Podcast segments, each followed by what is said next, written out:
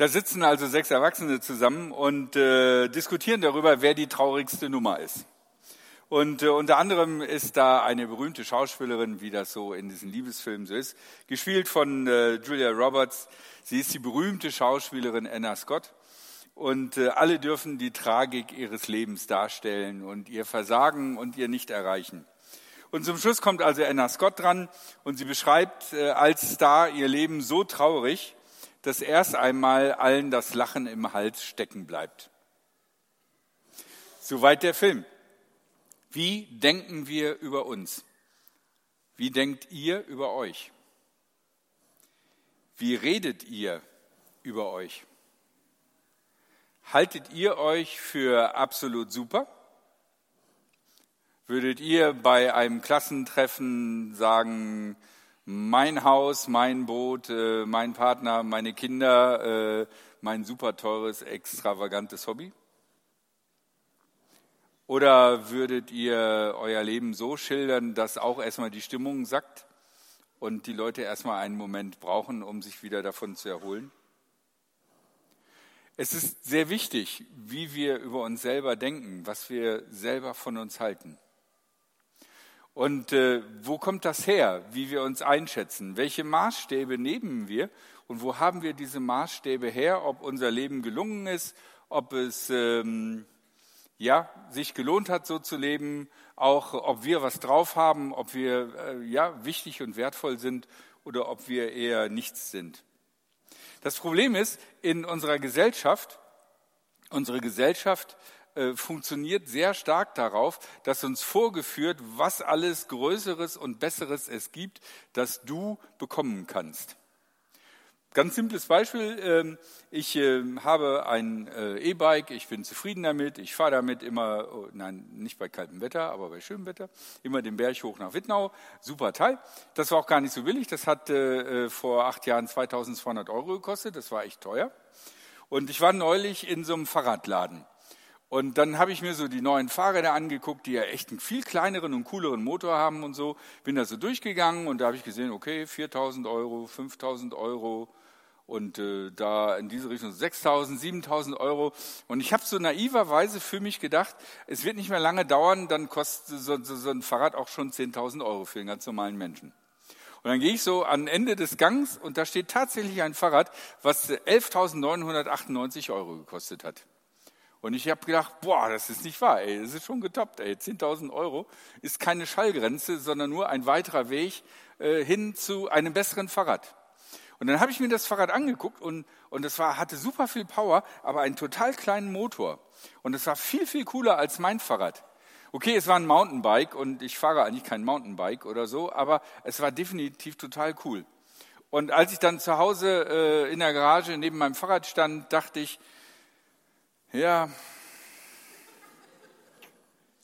ist halt nur so ein E-Bike. Nichts wirklich Besonderes. Okay, das war jetzt ich. Ich glaube, wir alle haben Dinge, wo es uns relativ egal ist, was wir haben. Aber es gibt Sachen, da werden wir ganz schnell neidisch und, und äh, da passiert es dann, dass wir das Gefühl haben, ich bin total abgehängt oder ich habe das noch nie gehabt oder ich wollte das noch nie. Und ich hatte erst in, in, in einem ersten Entwurf dieser Predigt hatte ich überlegt, mir eine, äh, euch eine Liste vorzulesen von all den Sachen, die ich mir total gewünscht habe und die ich nicht erreicht habe und von denen ich glaube, dass ich die nicht mehr erreichen werde. Aber ich habe überlegt, ich will euch nicht so depressiv nach Hause schicken. Deswegen nur ein paar Andeutungen. Ich wollte zum Beispiel immer mal nach Hawaii. Weil ich finde Hawaii total interessant, weil das hat ganz viele Klimazonen und das auf einer einzigen Insel irgendwie. Das finde ich total cool. Und äh, es ist halt weit weg und es ist schönes Wetter da und so. Und, äh, aber dahin fliegen, das ist super schweineteuer. Da leben ist echt teuer. Und dann ist da auch noch der CO2-Abdruck. Ne? Wenn du zwei Wochen in Hawaii irgendwie einmal um die halbe Welt fliegst, ist auch nicht gut. Ne? Wenn du nach Hause kommst und den ganzen Grünen in, in Freiburg begegnest, dann fühlt es sich wieder gleich mies.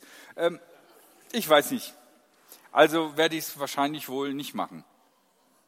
Keine Ahnung. Ihr habt vielleicht was ganz anderes. Ein Traum, den ihr habt, den ihr erreichen wolltet. Oder einen Standard, den ihr haben wolltet. Ihr habt, als ihr Kinder wart, immer gedacht, ihr werdet genauso viel verdienen wie eure Eltern. Und das ist aber nicht so geworden. Und während eure Eltern es geschafft haben in ein schönes kleines schwäbisches Reihenhaus, äh, sitzt ihr vielleicht in einer kleinen Mietwohnung. Die Träume, die ihr hattet, als ihr von der Schule gingt und dachtet, äh, das Leben steht offen für euch und wartet auf euch, es hat sich nach einer Weile herausgestellt, das Leben wartet nicht auf euch. Vielleicht gab es auch Rückschläge in eurem Leben. Vielleicht Erfahrungen, die, an die ihr nie gedacht habt, dass sie euch passieren. Und wenn ihr dann so steht und euer Leben seht und dann euch mit anderen unterhaltet oder äh, ja seht, was so als Vorbilder gezeigt wird, dann kommt ihr auf einmal euch klein und mickrig vor und fragt euch, wer bin ich eigentlich? Mir bietet noch nicht mal einer einen Brownie an für so ein tragisches Leben. Was sage ich über mich? Was glaube ich über mich? Ist eine ganz wesentliche Frage. Es ist nicht nur so eine Frage, die man einfach mal in den Raum werfen kann, sondern sie bestimmt auch, ob wir glücklich sind oder nicht. Manchmal glauben wir, und das wird uns durch unsere konsumorientierte Gesellschaft deutlich gemacht, glauben wir, wir wären glücklich, wenn wir dies, das, jenes oder solches erreicht hätten. Aber die Erfahrung ist, wenn du das erreicht hast, dann brauchst du den nächsten Schritt, die nächste Stufe, die nächste Steigerung. Glücklich zu sein im Leben ist eng verbunden damit, wie ich mich selber sehe und wie ich mein Leben sehe und wie ich sehe, was ich kann, was ich habe, was ich bin. Ein sehr geschätzter Mitarbeiter des Paulus ähm, hatte große Schwierigkeiten mit der ihm zugewiesenen Aufgabe. Er war noch relativ jung und Paulus hielt ihn für voll den fähigen Typen, aber er nicht. Und er wurde gesetzt als Leiter einer neu gegründeten jungen Gemeinde. Und Paulus hat gesagt, hier, Jung, mach das, du kannst das. Und sein Lebensgefühl war aber vollkommen anders. Er ist in diese Gemeinde reingekommen und da waren viele reife, ältere Christen und so und, und Leute, die voll die Ahnung hatten, Lebenserfahrung und die haben ihn sehr komisch angeguckt. Und wir wissen nicht, wie es diesem Mitarbeiter genau erging. Wir wissen nur, dass er einen nervösen Magen hatte. Also auch schon damals gab es äh, solche Erscheinungen. Ähm, aber wir wissen, was Paulus äh, diesen Mann geschrieben hat. Und ähm, in dem ersten Brief des Paulus an den Timotheus kriegen wir ein bisschen mit an den Ratschlägen des Paulus, wie es dem Timotheus erging als äh, Leiter einer Gemeinde. Und Paulus schreibt dort an seinen Mitarbeiter, Niemand soll dich wegen deiner Jugend gering schätzen. Vielmehr sollst du ein Vorbild für die Glaubenden sein in deinen Reden und in deiner Lebensführung. Sei auch ein Vorbild in der Liebe, im rechten Glauben und in der Rechtschaffenheit. Bis zu meinem Kommen sind das deine Aufgaben. Die Schriftlesung, die Ermutigung der Gemeinde und die rechte Lehre. Vernachlässige die besondere Gabe nicht, die Gott dir geschenkt hat. Dies geschah durch prophetischen Zuspruch, bei dem die Gemeindeältesten dir die Hände auflegten. Dafür sollst du dich einsetzen und dafür eintreten. Dann können alle sehen, welche Fortschritte du machst. Wir müssen als erstes, wenn wir diesen Text lesen, bedenken, das ist jetzt an einen jungen Mann geschrieben in der Antike, im griechischen Kontext, der eine Gemeinde leiten soll. Das heißt also, nicht alles, was wir in diesem Text lesen, ist für unser Leben übertragbar.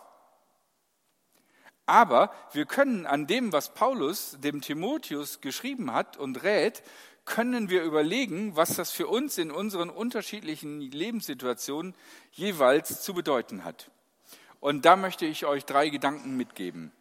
Und der erste Gedanke bezieht sich auf den Satz, ich bin zu jung. Vielleicht geht es euch auch so. Wenn ihr euch mal so umguckt und mit den Leuten zusammensteht, mit denen ihr zusammensteht, dass ihr auf einmal das Gefühl habt, ihr seid relativ klein und unwichtig und unbedacht. Von den Leuten, mit denen ich gemeinsam studiert habe, haben fast alle einen Doktor in der Theologie. Ich meine, so ein Doktor ist schon, ist schon was, oder? Wenn du sagen kannst, heute wird die Predigt gehalten von Dr. Ralf Berger, wäre ganz andere Predigt, ne? käme ganz anders an. Ne? Vielleicht ist es aber auch so, dass wenn man dann mal versucht, sein Leben ein bisschen zu ändern, dann stößt man in einen neuen Bereich rein und dann sind da Leute, die schon vorher da sind und die haben alle so super voll die Ahnung und dann fühlt man sich so klein und mickrig, weil die anderen haben. Ne? Du fängst in einer neuen Firma an äh, und äh, dort wissen alle schon seit 20 Jahren, wie der Chef tickt und wie das so läuft und wie man das so macht und äh, ja und, und keiner braucht wirklich deine Ideen irgendwie. Oder auch wenn du äh, irgendwie mit dem christlichen Glauben startest oder nochmal wieder richtig durchstartest und du kommst in eine Gemeinde und, und redest da mit den Leuten und dann kommen so, so diese erfahrenen Dauerchristen, die voll die Ahnung haben. Weißt du, so diese Überflieger, die, ähm, ja, wie soll ich das sagen, die, die bei allem schon genau wissen, äh, welcher Bibelvers dafür passt. Ne? Ah, interessant, was du sagst, äh, das erinnert mich an 3. Mose 15, Vers 7. Ähm, ich kann es dir gerne mal auf Hebräisch zitieren. Äh, ach, du kannst kein Hebräisch. Ähm, oder kennt ihr diese Gebetserhörer? Weißt du, während du neulich echt äh, zu spät kamst und, und versucht hast, einen Parkplatz zu kriegen und gebetet hast, oh Jesus, bitte lass mich einen Parkplatz finden, ich krieg voll den Ärger und hast keinen Parkplatz gekriegt, sind bei denen gleich schon während der gleichen Zeit äh, drei Auferstehungen geschehen oder so. Ne? Oder aber ähm, diese, die, die, diese Leute, die für alles einen schlauen Ratschlag haben. Weißt du, du, du erzählst ihnen einfach, ihr kommt einfach ins Gespräch ne, und du erzählst einfach nur irgendwas ne, und, und, und die Leute sagen dir sofort, ja, ja, nee, das hätte, hätte ich dir gleich sagen können, das musst du so und so machen. Ist bei mir oft so, dass ich das mache. Das ist ein großer Fehler von mir irgendwie. Wenn ich mit Leuten rede und die erzählen mir was oder so, dann habe ich immer, immer schon diesen schlauen Ratschlag. Ich bin schon zu lange auf der frommen Szene wahrscheinlich oder so, keine Ahnung. Ich habe sehr darunter gelitten. Und ich habe lange dafür gekämpft. Wenn mich Leute gefragt haben, so irgendwie, bist du, bist du Christ oder so? Oder bist du auch Christ oder so? Dann habe ich immer gezögert und, und, und habe nicht gewusst, was soll ich darauf sagen. Weil ich gedacht habe, ah, ja, ne, weiß ich nicht so. Ne? Ich habe nie ein Bekehrungserlebnis gehabt. Es gab nie so den Punkt, wo der Herr mir erschienen ist und von dem Moment an drehte sich alles. Ich bin da so reingeeiert. Und und wenn dann Leute mich gefragt haben, bist du Christ, dann wusste ich nicht genau, was ich sagen sollte. Ne? Und habe dann gesagt, ja, ich bin jetzt hier seit zehn Jahren in der Jugendarbeit und, und so und, und mache hier und da und dort ehrenamtlich mit. Ja, irgendwie gehöre ich schon dazu. Oder aber später, ne, wenn du an Theologie studierst, das ist auch nicht so gut. Wenn du, wenn du mit richtig christlichen, frommen Christen zusammenkommst und die sagen, ah, ne, was machst du? Ja, ich studiere Theologie. Ah, das ist ja super, ja, an der Uni äh, evangelische Theologie. Ja, glaubst du denn noch? Ne? Auch gro große Schwierigkeit. Ne? Ähm, und ich stelle das jetzt witzig dar, weil ich an euch rankommen möchte. Ich will nicht den Brownie kriegen. Aber manchmal kann man sein Leben lang damit kämpfen. Man kann sein Leben lang damit kämpfen, dass man sich zu klein, zu kurz, zu unfähig fühlt. Irgendjemand hat eine Messlatte hochgezogen, an die wir nicht rankommen. Vielleicht eine Messlatte, die wir schon von früher Kindheit an bekommen haben. Vielleicht die wir durch irgendwelche Kontexte bekommen haben. Am schwierigsten sind die Messlatten, die man sich selber hochhängt und die man sich selber eigentlich niedriger hängen müsste. Aber wenn man das tut, hat man das Gefühl, man cheatet, weil eigentlich gehört die Messlatte höher. Der Paulus sieht in dem Timotheus das Potenzial zu einem Gemeindeleiter. Und der Timotheus ist jung und der Paulus sagt, hier, komm, mach das. Ne? Du hast jetzt bei mir eine Weile mitgearbeitet. Ne? Das ist jetzt Zeit, dass du eine Gemeinde leitest. Diese Gemeinde ist gerade schwierig. Du bist genau der richtige Mensch dafür. Und er gibt dem Timotheus Raum, da hineinzuwachsen. Und ich glaube, das ist wichtig, dass wir uns auch Raum geben. Wenn wir die Messlatte hoch über uns sehen, ist es ganz oft so, oder bei mir zumindest so, dass ich denke, warum soll ich es versuchen, es bringt ja doch nichts. Packe ich sowieso nicht. Also mache ich es erst gar nicht, dann bin ich nicht auch noch frustriert, sondern wenn mich Leute fragen, und äh, wie sieht dein Haus aus, dann sage ich, mm, mm, Ähm, Lukas 4, Vers 9, Jesus hat gesagt, äh, du sollst kein eigenes Haus haben oder so, keine Ahnung.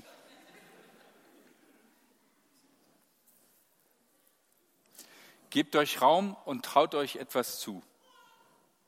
Und denkt dran, es muss nicht immer beim ersten Mal klappen. Das ist total wichtig. Nicht alles muss beim ersten Mal klappen. Die ersten Male, wo ich Gottesdienst halten durfte oder genauer gesagt musste, war ich jedes Mal mit den Nerven so runter, dass ich drei Tage Durchfall hatte. Und ich mich gefragt habe, kann ich wirklich diesen Job machen, wenn, wenn mir das so an die Nerven geht? Ja, zum Glück ist das weggegangen. Was auch wichtig ist, manchmal gibt es Dinge, die wir können wollen, aber einfach nicht können. Ähm, zum Beispiel habe ich mir selber Gitarre spielen beigebracht, so wie Eric Clapton. Also Eric Clapton und ich, wir haben beide im Grunde genommen Lieder angehört und haben dann so gelernt. Ähm, aber da hören die Ähnlichkeiten auf. Irgendwann haben wir in der Gemeinde mal was aufgenommen von dem, was wir so gespielt haben. Ich habe da auch mitgespielt und so. Ne? Und dann habe ich das gehört, diese Aufnahme. Ja, und da war mir dann klar, äh, Eric Clapton soll spielen, ich lasse es. Manchmal, und das ist auch eine komische Sache, können wir Dinge, die wir nicht wollen, weil sie irgendwie nicht cool sind. Weißt du, so, wir, wenn, wenn wir überlegen, ne, was, was können wir oder so, ne, dann, dann gucken wir immer auf die Sachen, die voll sichtbar sind und weniger auf die Sachen, die nicht so sichtbar sind. Von daher, wenn ihr darüber nachdenkt, wer bin ich eigentlich? Wie bin ich eigentlich? Was kann ich? Was ist mir gegeben?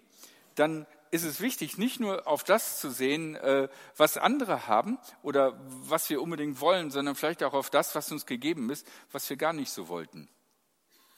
Und manchmal merkt man erst in Krisenzeiten, wie kostbar Dinge sind, die man über Jahre lang für umsonst genommen hat.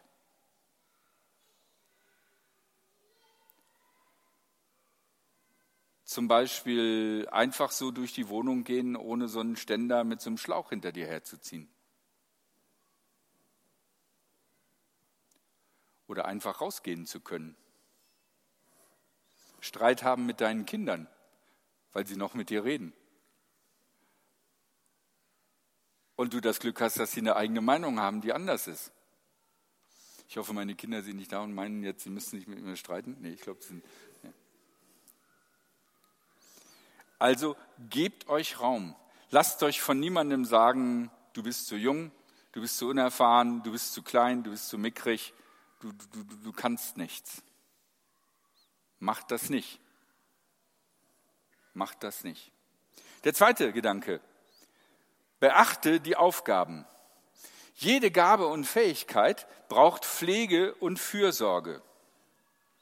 Und das ist jetzt auch wieder speziell, weil der Timotheus ja äh, Gemeindeleiter, also Pfarrer oder Pastor oder sowas ist. Ne? Bei Timotheus ist es, und äh, der ähm, Paulus äh, zählt das nochmal extra auf, das Bibellesen, in der Bibel lesen, da, da, damit er weiß, wovon er überhaupt redet. Das ist immer schwierig, wenn Leute von was reden, wo sie gar nicht wissen, wie die Basis ist. Dann Leute ermutigen. Das heißt, er soll die Gemeinde nicht fertig machen, dass sie klein mit Tut rausgehen, sondern er soll sie ermutigen. Er soll, äh, er soll ihnen Mut geben in schwierigen Situationen. Und vernünftige Theologie. Das heißt, äh, er soll überlegen, was sage ich da eigentlich? Was rede ich da eigentlich? Hat das Hand und Fuß? Stimmt das wirklich mit dem überein, was, was Jesus so gesagt hat? Wenn du andere Gaben und Fähigkeiten hast, wenn du in einer anderen Lebenssituation bist als Timotheus, dann äh, können das vielleicht andere Sachen sein, aber Gott hat in dich Gaben und Fähigkeiten und Möglichkeiten hineingelegt und es ist deine Aufgabe, deine Verantwortung, das äh, zu überlegen, was daraus geschehen soll. Vielleicht kennt ihr dieses Gleichnis, wo Jesus erzählt von Leuten, denen ein Sack Silber gegeben ist in unterschiedlich großen Säcken. Und, und das wurde damals gemessen in Talent. Das ist so ein bisschen zweideutiges Wort für uns heute. Ähm, und äh, einer bekommt so ein Talent, also einen kleineren Sack Silber. Wobei das war damals schon echt ziemlich viel Geld. Und äh, der hatte so Angst, was falsch zu machen und zu kurz zu sein, also hat er es verbuddelt.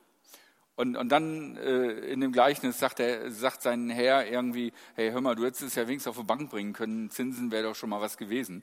Der, der war halt nicht gerade Niedrigzinspolitik, sondern da, da gab es Zinsen zu dieser Zeit. Also es gibt diese Möglichkeit, dass wir unsere Gaben und Fähigkeiten, das, was wir haben, dass wir das nutzen können.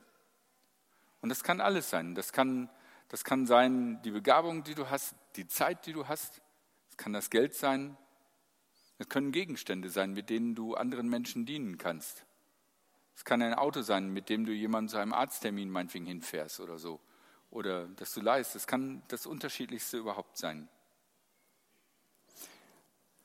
Wichtig ist, dass wir auf unsere Gaben achten und dass wir versuchen, sie zu entfalten und sie zu fördern und sie zu nutzen. Die dritte Sache, die besondere Gabe. Jetzt wird es nochmal extrem speziell. Ihr müsst euch das vorstellen. Da ist also so eine Gemeinde, die existiert gerade so. Die haben sich so durch die Gegend hin und her lavendiliert. Die hatten eine Gemeindeleitung. Das waren Älteste, so nannte man das damals, weil das meistens alte Männer waren, die äh, das Sagen hatten. Und jetzt bekommen die so einen jungen Pastor vorgesetzt. Da kommt der Paulus und sagt, hier, ne, Timotheus, ne, das ist jetzt euer Mann, äh, das ist euer Pastor. Und da sehen die jetzt diesen jungen Pastor und überlegen sich, was machen wir jetzt mit dem irgendwie und können wir dem vertrauen. Und äh, ähnlich wie heutzutage auch in der evangelischen Kirche ist es so, dass sozusagen bei der Eins, Amts, ein, Amtseinführung äh, die den Timotheus nach vorne holen und ihm die Hände auflegen und für ihn beten. Und klar, wofür haben die gebetet? Die haben natürlich dafür gebetet, oh Herr, wir haben voll die Ahnung, jetzt guckt ihr diesen jungen Pastor an, bitte segne ihm, dass er organisieren kann, dass er gut lesen kann, dass er uns ermutigt und nicht runtermacht und so, halt, was sie so dachten, was er so braucht. Und Paulus sagt, ne, dir, Timotheus, ist eine besondere Gabe Gottes gegeben, nämlich die Gabe, eine Gemeinde leiten zu können. Und dafür wurde gebetet unter Handauflegung.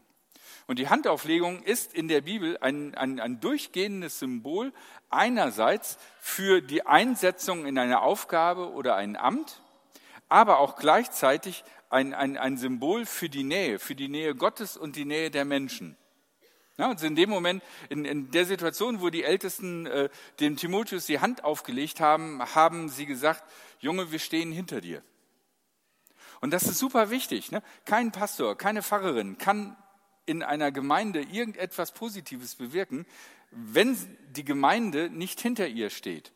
Und eine Gemeinde, wo, wo die Menschen der Gemeinde und die Gemeindeleitung und, und, und der Pfarrer oder die Pfarrerin äh, voneinander getrennt sind und in gegengesetzte Richtungen laufen, so eine Gemeinde ist erledigt. Was ist also die besondere Gabe und Fähigkeit? Bei Timotheus, dem Gemeindeleiter, ist es die Gemeindeleitung. Bei euch kann das was vollkommen anderes sein. Aber die Idee dahinter ist, Gott gibt uns Gaben und Fähigkeiten nicht nur über unsere Lebenssituation, unser soziales Umfeld und unsere DNA, sondern auch durch den Heiligen Geist in unser Leben hinein, um im Reich Gottes, in einer Gemeinde oder allgemein im Reich Gottes etwas nach vorne zu bringen. Und das gilt nicht nur für den Timotheus, das gilt für alle. Und es gibt unterschiedliche Theorien dazu und je nachdem, in welcher äh, Theologieströmung ihr euch gerade bewegt, gibt es da äh, unterschiedliche Lehren. Da könnt ihr euch äh, auf YouTube schwurbelig hören und hört nicht zu viel. Aber das ist sozusagen die Grundidee. Und diese Begabungen und Fähigkeiten sind auch nicht immer dass man irgendwie was besonders wichtig macht, wo alle sagen, oh boah, das kannst du. Und jetzt sage ich ein ganz persönliches Beispiel von mir, das ist meine super persönliche Sicht. Meine super persönliche Sicht. Es gibt Gaben und Fähigkeiten, die, äh, ja, die, die sind nicht so sexy oder, oder die willst du nicht unbedingt haben. Und, und die werden manchmal verkannt, als dass sie gar nicht so wichtig sind. Und in verschiedenen Gemeinden über, viele Jahre, irgendwie, ich bin ja schon eine Weile auf dem frommen Sektor, ähm, habe ich Leute kennengelernt, wenn irgendwas nicht klappt, wenn, wenn irgendwo was hängt, weil ja, einer ausgefallen ist, was vergessen worden ist, was doof geplant ist, irgendwie hängen geblieben ist oder so, dann, dann, dann reagieren Leute unterschiedlich. Dann gibt es die einen Leute, die sagen, ja Mensch, wer hat denn das geplant? Das ist ja doof. Das müssen wir beim nächsten Mal anders machen. Oder äh, wer ist denn hierfür verantwortlich? Das muss mal hier geregelt werden. Und es gibt Leute, die sagen, ich mach's. Was brauchst du? Was ist gerade das Problem? Ich mach's. Kein Problem. Und das kann sein, was immer es ist. Ne? Oh Mist, die Toilette ist verstopft, da kommt schon alles hoch. Das ist jetzt doof, weil wir gleich Gottesdienst haben. Äh, was machen wir da? Ne? Und dann gibt es die, die sagen, ja Mann, da hätte der Hausmeister aber auch mal, ja, wann kommt denn der Hausmeister? Ach, morgen erst wieder. Ah, das ist doof. Dann stinkt die ja die ganze Zeit. Und dann gibt es Leute, die sagen, ja, nee, gib mir einen Pömpel, ich mach's. Und über die Jahre habe ich gesehen, was für eine Kostbarkeit das zum Beispiel für mich ist aber auch prinzipiell für eine Gemeinde, wenn es Leute gibt, die, die, die einfach sagen, ich mache Das sind Leute, die haben, ich würde mal sagen, die Gabe des Dienstes. Verstehst du? Und das ist keine Gabe, wo, wo, wo du groß mit rauskommen kannst. Ne? Wenn, wenn sich so fromme Christen unterhalten und sagen, und welche Gabe hat dir Gott gegeben? Und du sagst so, ah ja, die Gabe des Dienstes. Ne? Dann denken die, ah, sorry für dich. Möchtest einen Brownie? Nein. Es ist, es, versteht ihr? Ich will jetzt auch nicht sagen, wir müssen alle die Gabe des Dienstes haben. Ich will nur deutlich machen, manchmal suchen wir nach irgendwas Großartigem. Und wir alle wollen großartig sein. Ich auch. Ich bin Pfarrer geworden deswegen äh, und halte mich deswegen manchmal so. Aber es ist nicht immer so, dass das wirklich das ist, was uns gegeben ist. Und es ist wichtig, dass wir versuchen, das zu tun, was uns gegeben ist. Und eine Erfahrung, die ich gemacht habe, und da musste ich mein Gottesbild korrigieren, ich habe immer gedacht, Gott möchte von dir, dass du das tust, was du am allerwenigsten machen möchtest. Weil das war ganz logisch irgendwie. Das war für mich ganz logisch. Nachfolge ist Leiden. Ähm, aber ich habe festgestellt, dass es oft so ist, wenn du eine Sache tust, wo, die, wo du spürst, dass dir das eigentlich Freude macht, oder wenn es nicht notwendigerweise Freude ist, so pömpeln ist jetzt nicht wirklich die wahre Freude, aber du das Gefühl hast, was ich mache, ist wichtig und richtig und ich habe das Gefühl, dass ich da am richtigen Platz bin. Ich bin die Schraube, die in die richtige Mutter gedreht worden ist. Ich bin die Halterung, die genau an, an der Stelle hängt, wo, wo, wo was gehalten werden muss und, und nicht da, wo alle es sehen. Dann ist das, glaube ich, sehr wahrscheinlich der Punkt, wo Gott dich haben möchte und wo Gott dir Begabungen zugegeben hat. Also wenn du überlegst, was für eine Gabe hat mir Gott für das Reich Gottes gegeben, dann denk nicht immer nur über die Sachen nach, die so offensichtlich sind und die alle sehen und alle wollen, sondern dann denk auch darüber nach, dass es Sachen gibt, die vielleicht äh, ja, klein und, und nicht so sicht, sichtbar sind, die aber auch ihre Funktion haben und achte darauf, was dir eigentlich wirklich Spaß macht. Und das braucht manchmal auch relativ lange Zeit. Das sind die drei Gedanken, die ich euch mitgeben wollte aus diesem Text heraus. Die Gaben und Geschenke, die Gott uns gegeben hat für unser Leben, unsere Begabungen und die Möglichkeiten, die wir haben. Lasst euch nicht klein machen Lasst euch nicht sagen, ihr seid zu jung oder ihr werdet niemals die Messlatte erreichen, sondern gebt euren Möglichkeiten, eurem Leben Raum. Wenn ihr entdeckt habt, was eure Möglichkeiten sind, dann pflegt diese Möglichkeiten, nutzt sie, fördert sie, bringt sie ein. Und beachtet bei den Gaben, die Gott uns gibt und mit denen Gott uns gesegnet hat, ähm, dass ihr nicht nur auf die großartigen Sachen guckt, sondern auf die Sachen, die ein Segen für andere Menschen sind und die ihr einbringen könnt. Das war's. Das war meine Predigt.